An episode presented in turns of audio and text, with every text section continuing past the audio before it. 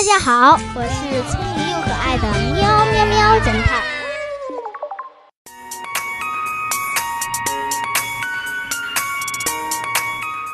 说谎的女秘书。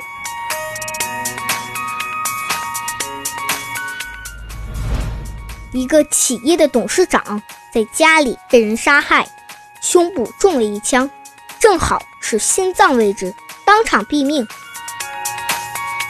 喵警官接到报案后，赶到现场勘查。这是一栋豪华别墅，全部是名贵家具，墙壁上贴着壁纸，地上全部铺着厚厚的地毯，一盏华丽的吊灯悬挂在客厅中央。死者正是在客厅被害，歪坐在沙发里，双手摊开，手机还在手里握着，可以明显的看到，当时死者正在打电话时被人一枪毙命。喵警官戴上手套，拿起手机，看到最后一个通话记录是秘书小王，而报案的人也正是小王。此时，小王也正好赶了过来。警官，我来了！我在外面正和董事长打着电话，就突然听到一声枪响。我当时就觉得董事长遇到意外了，所以就赶紧给你们打了电话报警，然后赶到这里了。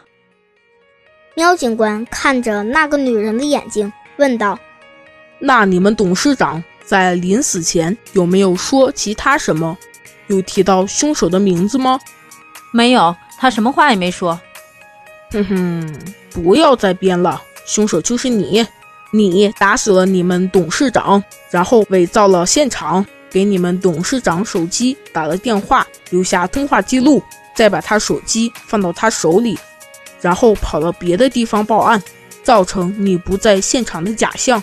你以为警察这么好骗吗？快快交代，把你的手枪交出来！女人听了这话。一下子瘫坐在地。小朋友们，喵警官是根据什么判定是秘书杀的人呢？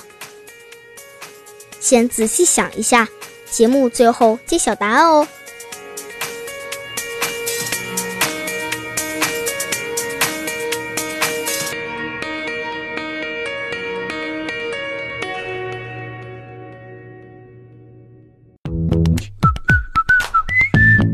现在是答案时间。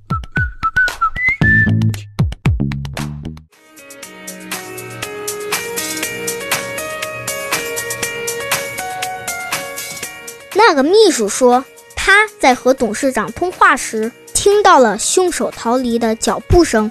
这显然是不可能的，因为现场房子里全是厚厚的地毯，在上面走步或跑步根本不可能听到声响。喵警官就是据此判定秘书就是凶手的。小朋友们，你想到了吗？